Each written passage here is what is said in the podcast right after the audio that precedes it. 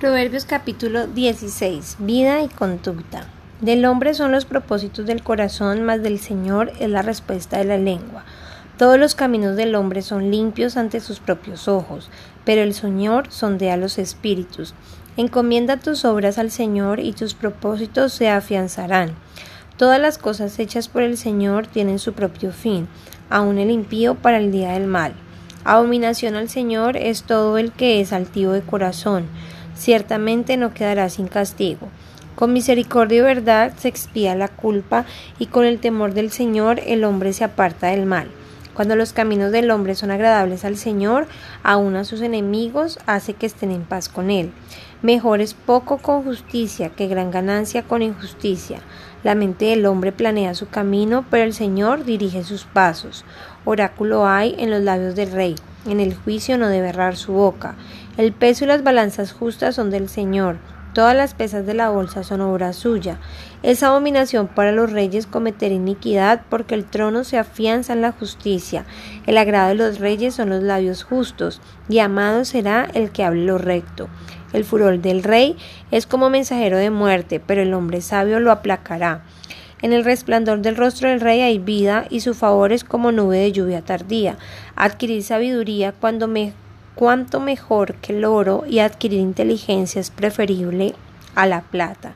La senda de los rectos es apartarse del mal. El que guarda su camino preserva su alma. Delante de la instrucción va el orgullo y delante de la caída la altivez de espíritu.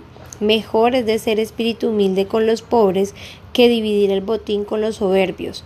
El que pone atención a la palabra hallará el bien, y el que confía en el Señor es bienaventurado. El sabio de corazón será llamado prudente y la dulzura de palabras aumenta la persuasión. El entendimiento es fuente de vida para el que lo posee, mas la instrucción de los necios es necedad. El corazón del sabio enseña a su boca y añade persuasión a sus labios. Panal de miel son las palabras agradables, dulces al alma y salud para los huesos. Hay camino que al hombre le parece derecho, pero al final es camino de muerte. El apetito del trabajador para él trabaja porque su boca lo impulsa. El hombre indigno urde el mal y sus palabras son como fuego abrasador. El hombre perverso provoca contiendas y el chismoso separa a los mejores amigos. El hombre violento incita a su prójimo y lo guía por camino que no es bueno. El que guiña los ojos lo hace para tramar perversidades y el que aprieta los labios ya hizo el mal. La cabeza canosa es corona de gloria y se encuentra en el camino de la justicia. Mejor es el lento para la ira que el poderoso y el que domina su espíritu que el que toma una ciudad. La suerte se echa en el regazo, mas del Señor viene toda la decisión.